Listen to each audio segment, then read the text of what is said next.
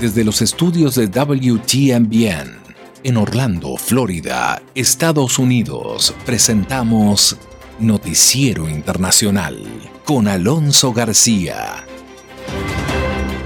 Un cordial saludo y gracias por permitirme compartir con usted estos minutos de noticias con los hechos más relevantes de Estados Unidos, América Latina y el mundo. Hoy es jueves, jueves 8 de julio del 2021. Estos son los titulares de la presente edición. La variante Delta del COVID-19 gana terreno en Estados Unidos. En Haití, fuerte presencia policial frente a la residencia del presidente y calles vacías tras su asesinato. El presidente Joe Biden y otros líderes internacionales condenan el asesinato del presidente de Haití, Jovenel Moise. Tenemos toda la información con Judith Martín al respecto y un brote de varicela en albergues para migrantes en México. Desde la frontera nos está informando Vicente Calderón y en Francia condenan a 11 personas por ciberacoso contra adolescente que criticó el Islam. Y con ley de ciudades comunales, Venezuela prevé replicar la política china del gran salto adelante. Tendremos toda la información al respecto. Mientras que en Israel, residentes de Tel Aviv han acudido en masa a los centros de prueba tras el aumento en un 50% de casos de COVID. En Argentina, argentinos varados en el exterior las cifras de contagio y de muerte por el COVID-19 se mantienen altas, mientras el gobierno ha cerrado la frontera incluso, incluso a sus connacionales. Nicaragua exige libertad de estudiantes y campesinos y el dictamen de la Comisión Interamericana de Derechos Humanos, uso desproporcionado de la fuerza en protestas en Colombia mientras que la China, la ciudad de Ruili, en la frontera con Birmania, se confina por temor a la cuarta ola de COVID-19. ¿Y qué es lo que sucederá en Estados Unidos ahora con las escuelas de verano? Tenemos la información con Yoconda Tapia. Mientras que un centro de atención al migrante en El Salvador podría servir de modelo para toda la región. Y por supuesto, la nota económica con Leonardo Bunet.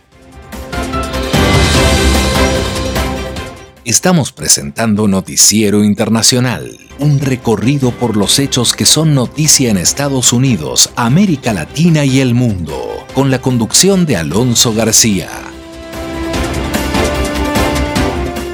Gracias Juanjo Garone. La variante Delta del COVID-19 gana terreno en Estados Unidos y el presidente Biden anuncia nuevas medidas para lograr vacunar a la población que continúa desprotegida. La información con Judith Martín. El presidente Joe Biden exhortó a los estadounidenses no vacunados a vacunarse ante la amenaza de la nueva variante del COVID-19 bautizada como variante Delta y que está contribuyendo al aumento de infectados en algunas zonas del país. El mandatario estadounidense mostró su preocupación ante el elevado porcentaje de residentes que todavía no se han inmunizado, pese a que el gobierno ha puesto los antídotos a disposición de todas las comunidades. Millones de estadounidenses aún no están vacunados y siguen desprotegidos. Y de este modo, sus comunidades están en riesgo, sus amigos están en riesgo, las personas que les importan están en riesgo. Esta es una preocupación aún mayor debido a la variante Delta. La variante Delta se está volviendo dominante en muchos países y las autoridades sanitarias temen que ese también sea el futuro para Estados Unidos. Esta nueva mutación del COVID-19 se transmite con mayor facilidad y los expertos creen que podría causar una enfermedad más grave, especialmente entre jóvenes y no vacunados. Ante este escenario, el presidente Biden anunció nuevas medidas para asegurar que cualquier residente de la nación tiene acceso a las vacunas y cuenta con las facilidades necesarias para inmunizarse.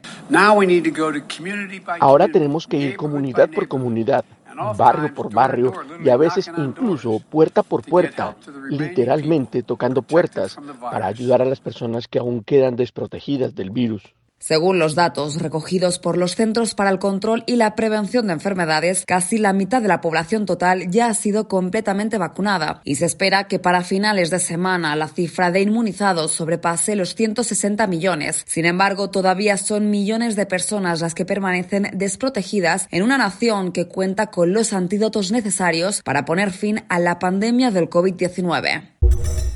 Nos vamos a México, donde autoridades sanitarias confirmaron un brote de varicela en Tijuana, México, que afectó albergues para migrantes.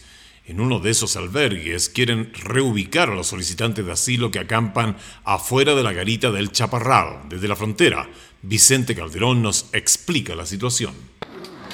Una brigada epidemiológica recorre el campamento de solicitantes de asilo, ubicado a las afueras del puerto fronterizo de El Chaparral, en Tijuana, buscando enfermos de varicela. Hay que aprovechar que está la vacuna, hay que llevarlos. He escuchado rumores que está pegando fuerte. Autoridades sanitarias confirmaron un brote de este padecimiento en varios albergues para migrantes. En al menos tres hay varios contagiados. Tenemos como 10 este, niños que ya son activos, que tienen varicela, más aparte tengo tres adultos. El secretario de Salud de Baja California visitó algunos sitios afectados. El brote de varicela no nos preocupa, porque, insisto, es una enfermedad muy común que solamente lo que tienes que cuidar son las complicaciones. Pero algunos casos han requerido hospitalización y activistas denunciaron que la pandemia del COVID-19 dificulta que se les atienda. El riesgo más que nada es por la acumulación de población en todos los albergues, están todos saturados. En el campamento no hay baños y el agua escasea. Las autoridades anunciaron que habilitarán un nuevo lugar para reubicar a algunas de estas personas. A otros los enviarían a un centro creado para albergar a los solicitantes de asilo que el expresidente Donald Trump regresó a México bajo el programa MPP. Ahora solo falta que logren convencer a más de 2.000 personas que durante meses se han resistido a que los reubiquen y ciertamente el brote de varicela no ayuda. Pasamos a Francia. Un tribunal de París condenó a 11 de los tres acusados por ciberacoso a una adolescente por su video en las redes sociales en el que criticaba duramente el Islam. Los jóvenes enviaron amenazas y mensajes de odio a la joven conocida como Mila. La joven señaló, hemos ganado y volveremos a ganar. El tribunal condenó a los hombres a penas de entre 4 a 6 meses de cárcel en suspenso. Mila, de 18 años, empezó a publicar videos criticando al Islam en sus cuentas de Instagram y TikTok hace dos años. Y pasamos ahora a lo que es la situación en Venezuela. El sociólogo y profesor universitario Trino Márquez afirmó en conversación directa con Voice of America que el proyecto de leyes de ciudades comunales intenta emular la política del gran salto adelante implantada en China entre 1958 y 1961, que según explica acabó con la propiedad privada y provocó el desplome de la producción agrícola.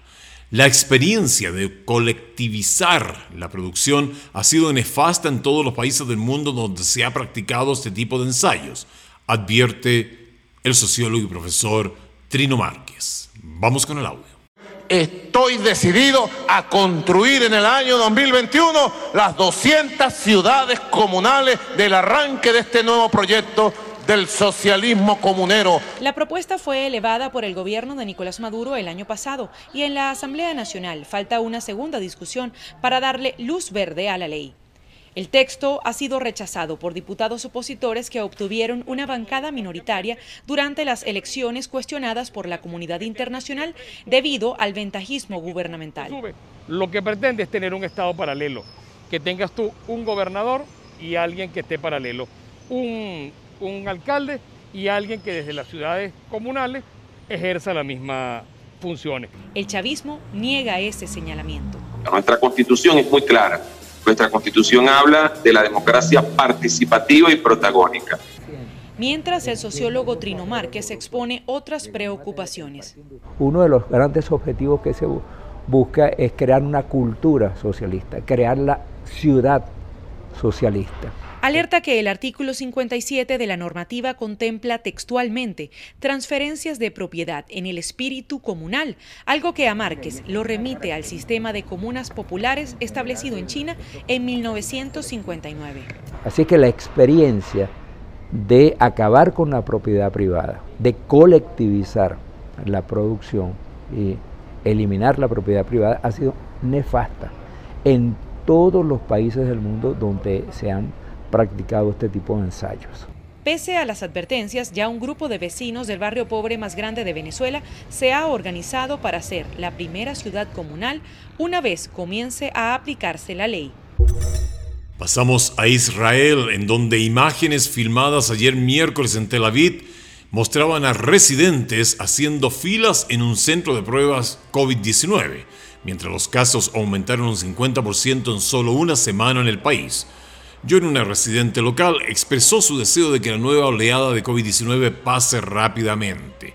El martes el Ministerio de Sanidad informó de 521 nuevos casos de COVID-19, la cifra más alta desde el 30 de marzo de este año.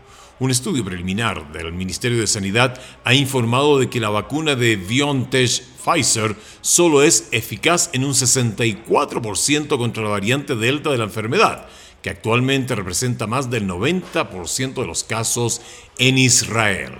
El gabinete de coronavirus del país anunció un plan para intensificar su programa nacional de vacunación durante una reunión celebrada ayer miércoles, pero se ha abstenido de imponer nuevas restricciones.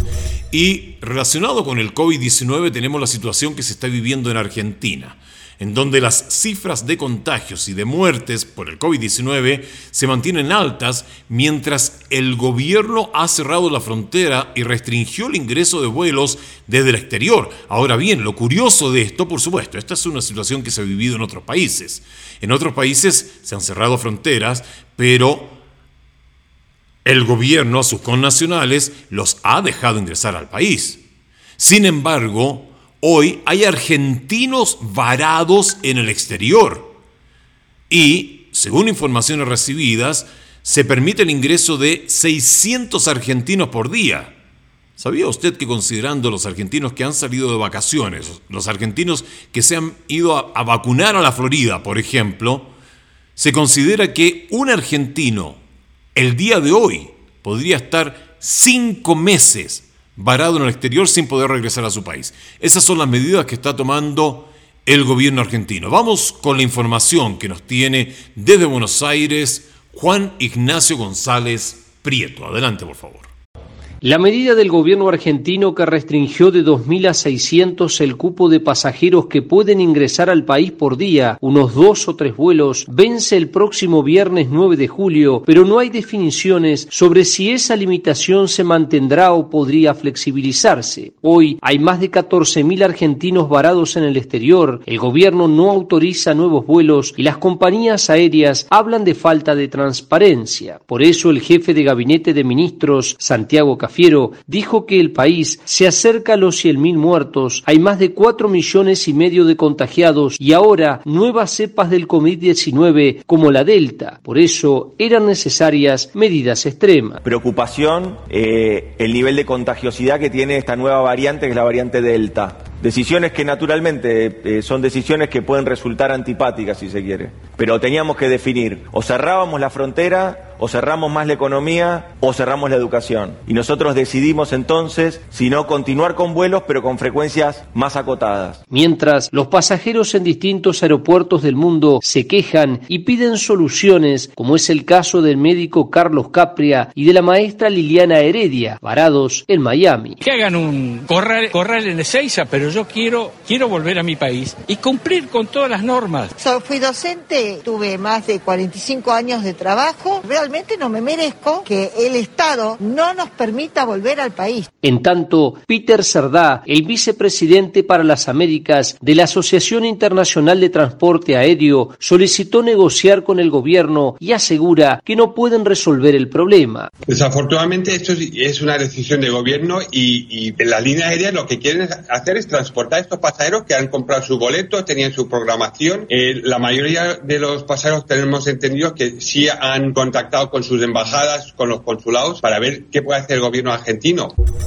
En Nicaragua exigen libertad de estudiantes y campesinos. Familiares de jóvenes universitarios y campesinos detenidos están exigiendo la libertad de estos al gobierno del presidente Daniel Ortega. Desde Managua nos informa Daliana Ocaña. El gobierno del presidente Daniel Ortega en Nicaragua reanudó esta semana las detenciones contra líderes opositores a su mandato, arrestando a cinco personas más, entre ellas los estudiantes Lester Alemán y Max Jerez, pertenecientes a la Alianza Universitaria, y Medardo Mairena, Pedro Mena y Freddy Navas, miembros del movimiento campesino. Los familiares de los detenidos exigen al Estado respete su integridad física y los libere inmediatamente, y Lesbia Alfaro Silva, madre del estudiante Lester Alemán, narró la difícil noche que vivió durante la llana a su vivienda y la detención de su hijo, quien saltó a la palestra pública por increpar al presidente Daniel Ortega en el inicio de un fallido diálogo nacional hace tres años. Y ahí nomás lo agarraron y lo llevaban golpeando.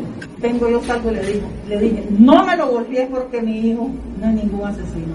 Mi hijo no tiene sus manos de sangre. En tanto, el movimiento campesino denunció que el gobierno sandinista intenta, dicen textualmente, imponer el fraude electoral, mientras defensores de derechos humanos, como la abogada Carla Sequeira de la Comisión Permanente de Derechos Humanos, condenaron los hechos y denunciaron que el sistema judicial no brinda información sobre los detenidos. Primero nos cerraron las puertas de entrada y la persona que nos, nos atendió nos dijo que simplemente teníamos que esperar aquí. La Policía Nacional confirmó a través de una nota de prensa el arresto de los cinco detenidos, reviviendo una serie de delitos contra los miembros del movimiento campesino, por los cuales ya habían sido encarcelados, procesados, condenados y amnistiados en 2019, mientras a los estudiantes los acusa de supuestas destrucciones de recintos universitarios. La Comisión Interamericana de Derechos Humanos dio un balance de la ola de manifestaciones en Colombia y expresó especial preocupación por el excesivo uso de la fuerza de agentes del Estado. Por su parte, el gobierno asegura ser garante del derecho a la protesta pacífica. Laura Sepúlveda tiene los detalles. Uso desproporcionado de la fuerza, violencia basada en género, etnia y raza, violencia contra periodistas y misiones médicas, al igual que irregularidades en los traslados, son algunas de las violaciones verificadas por la Comisión Interamericana de Derechos Humanos, CIDH. En primer lugar, la Comisión destaca la violación al derecho a la vida y a la integridad personal. La Comisión Interamericana recibió graves denuncias sobre el empleo indiscriminado de armas de fuego contra manifestantes y personas que no participaban en las protestas. Y pese a que la CIDH señaló que el 89% de las manifestaciones fueron pacíficas, en el 11% restante hubo grandes violaciones de derechos humanos. Ante el informe, el presidente colombiano reaccionó. Nadie puede recomendarle a un país ser tolerante con actos de criminalidad. Nosotros hemos sido un gobierno que, como se lo expresamos a la CIDH, y sobre todo hemos sido un país respetuoso de la protesta pacífica. La comisión destacó la necesidad de instalar un mecanismo especial de seguimiento en materia de derechos humanos, pero el gobierno lo consideró innecesario porque, citamos, cuenta con una institucionalidad robusta y sólida cimentada en principios democráticos y garantías para todos los ciudadanos. El gobierno de Duque también se mostró reacio a separar la policía del Ministerio de Defensa, aduciendo que la policía es un cuerpo de naturaleza civil y no militar. Pasamos ahora a China. La ciudad de Raulí, ubicada en la frontera con Birmania, se ha visto sometida a un nuevo bloqueo impuesto ayer miércoles, después de que las autoridades locales informaran de un aumento de los casos de COVID-19. La instalación de pruebas móviles atendieron a cientos de residentes locales para detectar nuevas infecciones en medio de los temores de la cuarta ola en la ciudad fronteriza. Escuelas y empresas permanecerán cerradas mientras se urge a los residentes locales a que se queden en casa. Ruel informó de que se han registrado más de 21 casos en lo transcurrido de esta semana y que muchos de ellos se originaron en Birmania.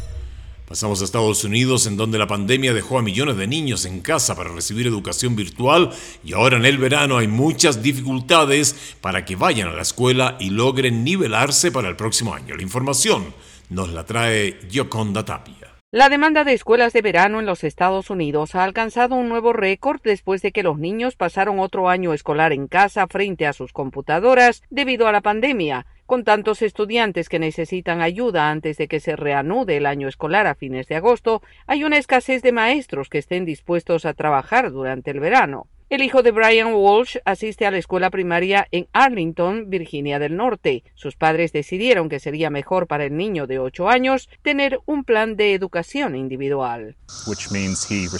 Lo que significa que recibe una variedad de servicios de apoyo a través de su escuela. Eso incluye terapia de habla, fisioterapia y otra asistencia como parte de su año educativo. En el distrito escolar de Arlington, los niños que necesitan ayuda especial pueden seguir asistiendo a clases durante el verano, pero después de que Walsh inscribiera a su hijo para que asistiera a clases, recibió una llamada de la escuela diciendo que estaban llenos. El distrito escolar explicó que enfrentaron una escasez de maestros porque ellos no están obligados a trabajar en el verano, es opcional, como dice Bridget Love de las escuelas públicas de Arlington.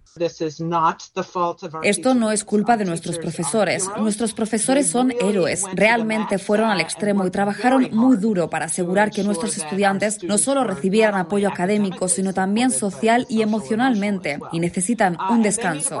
Arlington no es el único distrito escolar que se enfrenta a esta alta demanda. Está sucediendo en todo Estados Unidos debido a la interrupción causada por la pandemia del COVID-19. El gobierno federal está haciendo todo lo posible para ayudar a las escuelas de verano este año, y si bien las escuelas públicas no pueden encontrar suficientes maestros para satisfacer la demanda, hay alternativas privadas que en algunos casos son costosas y solo pueden ser costeadas por algunas familias, mientras que otras son organizaciones de ayuda que esperan brindar ayuda gratuita a quienes lo necesiten.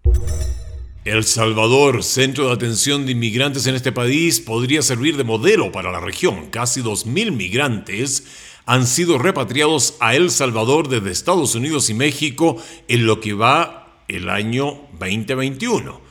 Claudia Saldaña estuvo de visita en el Centro de Atención al Migrante, en donde se censa y se brinda atención inmediata a los migrantes retornados. La Dirección General de Migración y Extranjería es la institución gubernamental que recibe a las personas retornadas y gestiona su proceso de reingreso al país. Luego de su llegada son trasladados al Centro de Atención al Migrante, donde reciben atención médica, alimentos, artículos de primera necesidad y pueden llamar a sus parientes de forma gratuita. Nosotros le hemos dado ese, esa sensibilidad humana que debemos de tener para con nuestros compatriotas. Pero el funcionamiento del centro ha sido un trabajo de equipo. La Organización Internacional para las Migraciones destinó en él 1.2 millones de dólares con apoyo de USAID en El Salvador, una inversión en la sede y en asistencia técnica. Asesoramiento sobre cómo debe de ordenarse un proceso de recepción, no solamente es recibir a la persona y ya, y tomarle datos y ya, no es saber qué tipo de necesidades tiene, no más llega. Dentro del centro hay ventanillas de diferentes instituciones que dan atención a quienes retornan. Aunque no hay un registro de la cantidad exacta de salvadoreños que han emigrado en los últimos años hacia Estados Unidos, unas cuatro caravanas migrantes fueron asistidas por OIM desde 2018. El director de migración asegura que el trabajo articulado del gobierno ha tenido un impacto positivo. El día de ahora, dos años de, de gobierno, no hemos tenido ni una sola pero ni una sola caravana. La OIM asegura que este proceso de recepción de personas retornadas en El Salvador se ha convertido en un modelo para la región. Y un modelo precisamente porque muestra la articulación de más de 11 instituciones nacionales eh, trabajando de manera coordinada en el lugar. En el centro también se ofrece información de programas de reinserción laboral y asistencia especializada a niñas, niños y adolescentes. Pasamos ahora a la nota económica con Leonardo Bunet. Los empleadores estadounidenses reportaron un número récord de vacantes por segundo mes consecutivo en momentos en que una economía en rápido repunte genera una intensa demanda de trabajadores. El número de empleos disponibles el último día de mayo aumentó levemente a 9.210.000. En abril fue de 9.190.000, informó el Departamento de Trabajo. Esa es la cifra más alta desde que comenzaron los registros en diciembre del año 2000. La cifra reportada anteriormente para abril, de 9.300.000, se revisó a la baja. El número de personas que renunció a sus empleos disminuyó en mayo desde un récord en abril, pero sigue siendo elevado. Según el informe, el porcentaje de trabajadores despedidos alcanzó un mínimo histórico en mayo. Las cifras apuntan a un mercado laboral bastante limitado en disponibilidad de trabajadores, con los empleadores obligados a pagar salarios más elevados con el fin de atraer empleados, pero aún así siguen teniendo problemas para cubrir los puestos vacantes. Adicionalmente, muchos trabajadores están renunciando a sus trabajos para ocupar puestos mejor pagados en otras empresas. Es inusual que tal dinámica se haya producido con la tasa de desempleo aún elevada en un 5.9% en junio, como reportó el gobierno la semana pasada. En mayo, había esencialmente un trabajo disponible para cada estadounidense desempleado, una situación que es mucho más típica en una economía con una tasa de desempleo mucho más baja.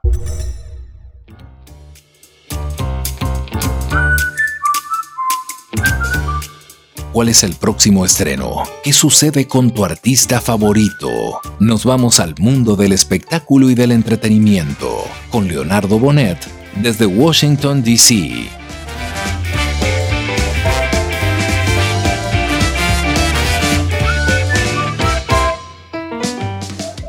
Continúa el Festival de Cine de Cannes, el mayor festival de cine a escala mundial después de saltarse 2020 debido a la pandemia. La actriz Jessica Chastain y el actor Adam Driver, que protagoniza junto a la ganadora del Oscar Marion Cotillard, el musical Annette se encuentran entre las celebridades que viajaron a Francia para el evento junto al director Pedro Almodóvar y la actriz británica Helen Mirren. Jodie Foster recibirá un premio a su trayectoria. Estuvo por primera vez en Cannes a los 13 años cuando protagonizó Taxi Driver junto a Robert De Niro bajo la dirección de Martin Scorsese. El Festival de Cannes finaliza el 17 de julio. Es posible que Tobey Maguire y Andrew Garfield regresen al redil en Spider-Man No Way Home de Marvel Cinematic Universe, a pesar de que figuras cercanas a la producción de la película lo han negado repetidamente. Ni Marvel Studios ni Sony han hecho comentarios al respecto, así que habrá que esperar por más información. Nos vamos a 1973 cuando Paul McCartney y los Wings estrenan Live and Let Die en las 100 calientes. El sencillo es la canción principal de la película de James Bond y tuvo que conformarse con el puesto número 2 porque durante varias semanas le cerraron el paso The Morning After de Maureen McGovern, Touch Me in the Morning de Diana Ross y Brother Louis Louis Luada Stories. 1979 Supertramp debuta en cartelera con Goodbye Stranger de su álbum número 1 Breakfast in America Goodbye Stranger fue escrita por Rick Davies y Roger Hodgson. Breakfast incluye The Logical Song y Take the Long Way Home. 1985, Pat Benatar estrena Invencible, Invincible, tema que se ubicó en el número 10 de la Hot 100 y no pasó de ahí. La canción fue extraída de la película Legend of Billie Jean, protagonizada por la Supergirl Helen Slater. 1982, Human League pasa tres semanas en el primer lugar de las 100 calientes con Don't You Want Me. El tema alcanzó el número 3 en la lista Dance Disco Top 80 y fue certificado oro. Hace 39 años la agrupación America estrena You Can Do Magic. Son los mismos de Sister Golden Hair, Tin Man y un caballo sin nombre con algunas variantes en su formación desde que fue creado el grupo. 1984 Julio Iglesias y Diana Ross debutan en las 100 calientes con All of You del álbum Swept Away de Diana Ross. La música del tema es de Julio y de Tony Rennes con letra de Cynthia Well. Este mes, por supuesto, las redes han estado llenas de memes de Julio Iglesias. En realidad, los memes comenzaron en junio. Estados Unidos está listo para brindar cualquier ayuda que Haití pueda necesitar después del asesinato de su presidente, informó este miércoles el Departamento de Estado de Estados Unidos, que esperaba recibir una solicitud de equipo de defensa. El portavoz del departamento, Ned Price, dijo en una rueda de prensa periódica que Estados Unidos instaba a las autoridades haitianas a llevar a los responsables ante la justicia y dijo que los informes de que los atacantes eran agentes de la Administración Antidrogas de Estados Unidos eran absolutamente falsos, destaca Reuters. El presidente haitiano Jovenel Moy fue asesinado a tiros por hombres armados con armas de gran calibre en su residencia privada durante la noche del miércoles, lo que provocó una protesta internacional en medio de los temores de un descenso al caos en la empobrecida nación caribeña. Cuando se le preguntó si había una solicitud pendiente de equipo de defensa de Haití, Price respondió Esperamos recibir solicitudes formales. Estamos listos para recibirlas, pero en este momento no estoy en condiciones de confirmar que hemos recibido una solicitud formal.